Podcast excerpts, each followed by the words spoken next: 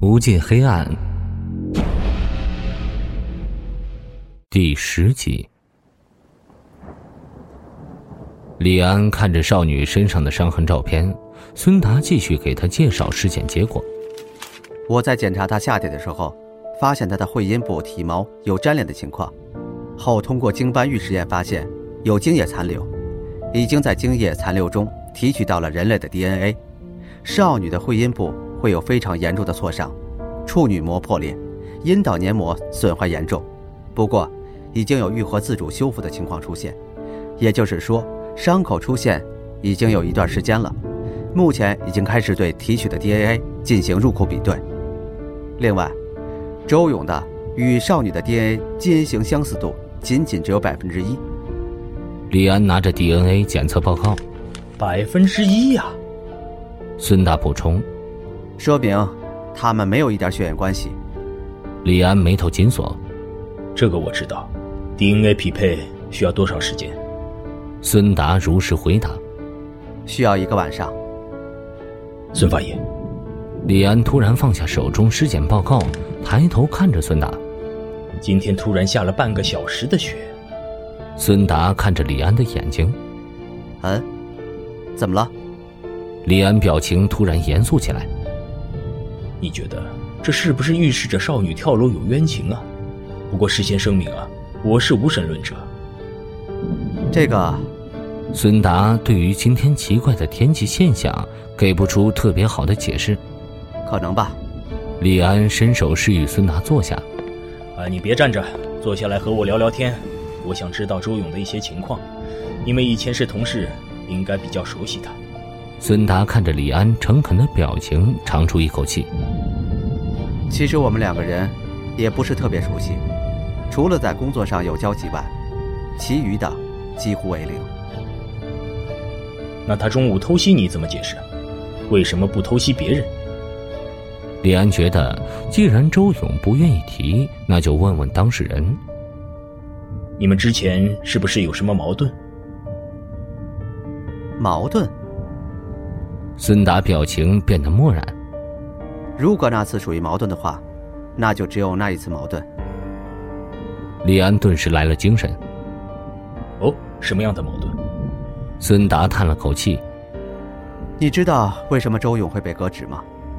李安摇头。孙达继续问：“也就是你来的这半年，他们在消停。要说起这件事儿，起码得往前推两年。要把整件事情说完，哼。”几乎几天几夜都不够啊！李安沉吟一声，他的表情变得异常严肃。那你简单的和我说一下我所不知道的内容。孙达向李安要了一根香烟，深吸一口后，缓缓地说：“那我就先把周勇怎么被革职的前因后果和你说明吧。”半个小时的时间里，孙达把周勇半年前所遭遇的一系列戏剧性的经历全盘托出。讲述结束后的十分钟里，办公室内鸦雀无声，只有李安时不时按响的打火机声。李安的脸色通红，额头青筋暴跳，他的嗓子因为体温升高、水分流失较多的原因，发出沙哑的声音。呃，你是说？孙达把右手吃力抬起，放到嘴边，做了一个不要说出来的手势。周勇一直都没有找到。实质性的证据，因为每次发现奸杀少女之后，一系列指向性的证据都会在第二天不翼而飞，所以不难想象那些少女的死会和什么样的人有关。只不过案件一直被人压着，外界很少有人知道。李安还是有些不敢相信，你刚才半个小时里说的都是真的，为什么我在 X 市的时候从来没有听说过？孙达不想去辩解。解释太多反而会很假，因为这种事就算是说出去都不会有人信是真的。你可以相信，也可以不信，事实就摆在眼前。那你们就没有把案子往上捅？李安一拍脑袋，暗骂自己一声：“妈的，我自己就是体制内的，流程我自己再清楚不过了。”孙达觉得李安问的话有些搞笑。没有掌握实质性的证据前。一切猜测都不成立，我也不知道周勇有没有对上面说，只是照着现在的情况来看，他要么没有和上面说，要么就是相关材料被截胡了。李安话锋一转，那你和我说这么多，你不怕吗？李队，你认为我有什么好怕的吗？孙达把李安扔在桌子上的香烟取出一根，叼在嘴里，一边说一边点燃。我要是怕，就不会和你说这些有的没的，你就当个故事听吧。孙达起身欲走，李安叫住他。你先别走，一个多小时前，汪厅长打电话给我，明天他会过来。背对着李安的孙达，眼睛突然放光，他转过身子，表情恢复往常。来我们是干什么？他打电话给我，李安拿起桌上的尸检报告，走向孙达。他让我保护好证物，如果出现丢失的情况，我也要和周勇一样卷铺盖走人。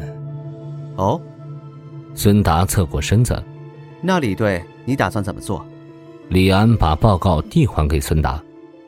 方厅长亲自打电话给我，说明少女跳楼的事件要彻查。本来我还在猜测，为什么他会刻意致电给我。听你这么说，我已经明白了大概。唉，这个案子不太好办呐、孙达打开办公室的门，让李安先走。接下来，李队，你们打算怎么办？李安侧头看向孙达，把办公室的门关上。有没有什么办法把证据保留？孙达表情变得坚定。我有办法，不过我可能要受处分。如果我当时也这么做，可能这个女孩就不用跳楼，可能周勇也不会恨我恨到想吃我的肉。孙达仿佛自嘲一般，说完这些话后，打开房门，就扬长而去。办公室门口的李安看着鲜有人经过的走廊，感觉今天过得特别充实，充实到自己完全消化不了今天的见闻。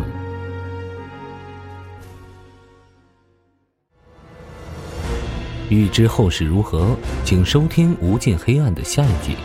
本节目由 Face Live 声势工作室倾情打造，Face Live 声势工作室，声势最擅长，祝您声名千里扬。